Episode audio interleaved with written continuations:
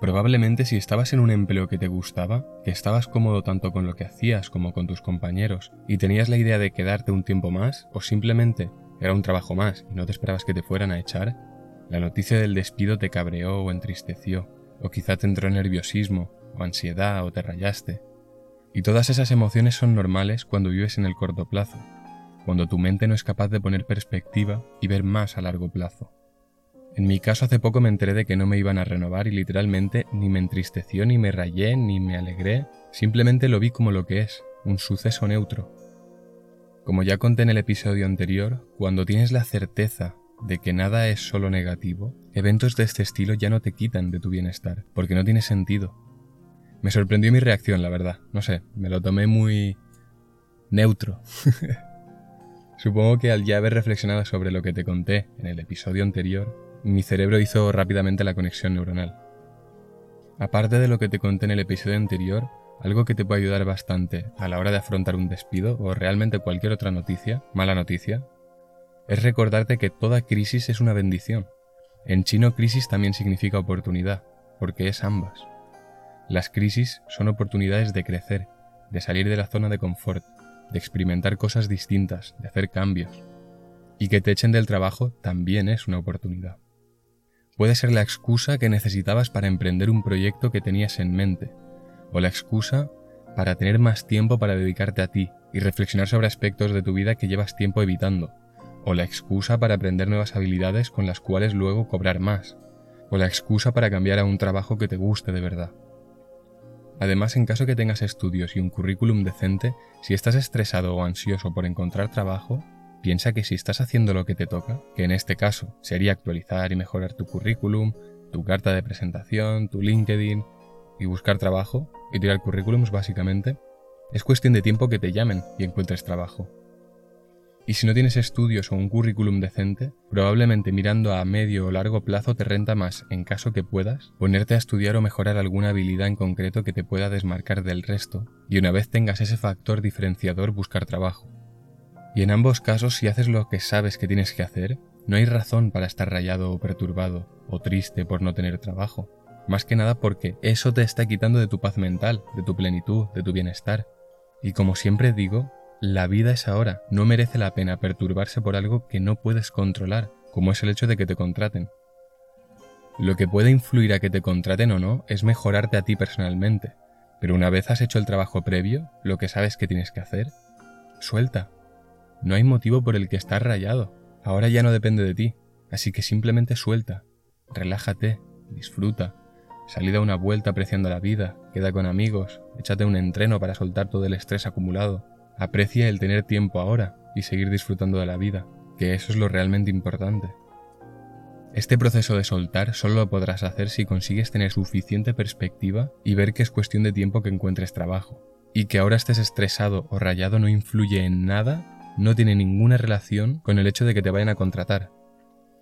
Para poner perspectiva, hazte preguntas de calidad. Pregúntate, ¿que yo esté ahora perturbado aumenta la probabilidad de que me contraten?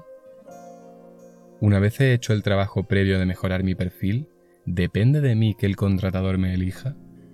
Verás como una vez hayas hecho lo que toca y te hagas estas preguntas, soltarás la necesidad de que te contraten ya de ya, porque sabes que tú has hecho tu parte y lo otro ya no depende de ti. Obviamente siempre se puede mejorar y tener ese estrés o ansiedad es lo que te va a hacer que te pongas a mejorar. Pero si no eres capaz de poner freno a esos estados, es hasta dañino para tu salud y va a hacer que no vivas tu vida en paz, tranquilidad y plenitud. Es importante soltar el estrés cuando sentimos que tenemos altos niveles, porque si no estaremos bloqueando, por así decirlo, nuestra paz y plenitud, ya que nuestra mente estará todo el rato muy activa y la única forma de estar en paz es con una mente calmada. Como ya te conté en el episodio 7, cómo vivir más tiempo y mejor, el estrés viene generado por situaciones de miedo, peligro o incertidumbre, y antiguamente estas situaciones eran realmente de vida o muerte, por ejemplo tener un depredador enfrente.